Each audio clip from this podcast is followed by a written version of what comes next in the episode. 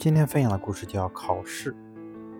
海军陆战队队员吉姆被叫到总部接受任务。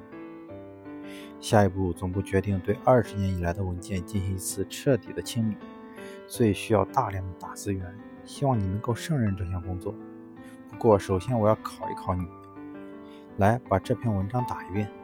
长官说完，递给吉姆一页文稿。吉姆接过文稿，坐到打字机前，心里琢磨。要是考试合格，接下来的日子可就完了。每天在办公室里干这个活，真是活受罪。于是吉姆便慢腾腾地在那敲，短短的一篇文章，足足敲了一个多钟头，而且还故意敲错了很多地方。长官扫了一眼稿子后，高兴地说道：“很好，你被录用了。明天早上八点来总部正式报道。”可是你还没有仔细看我打的这份稿子呢。吉姆着急地提醒道：“不必打了。